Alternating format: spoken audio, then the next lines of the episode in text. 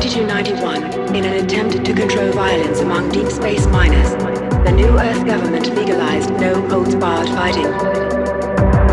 The Liandri Mining Corporation, working with the NEG, established a series of leagues and bloody public exhibitions.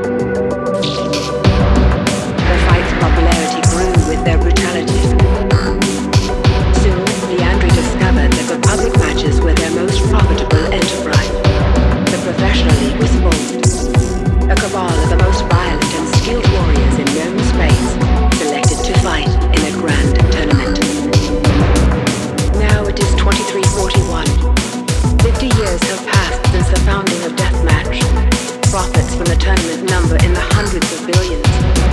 You have been selected to fight in a professional league by the Liandri Rules Board. Your strength and brutality are legendary.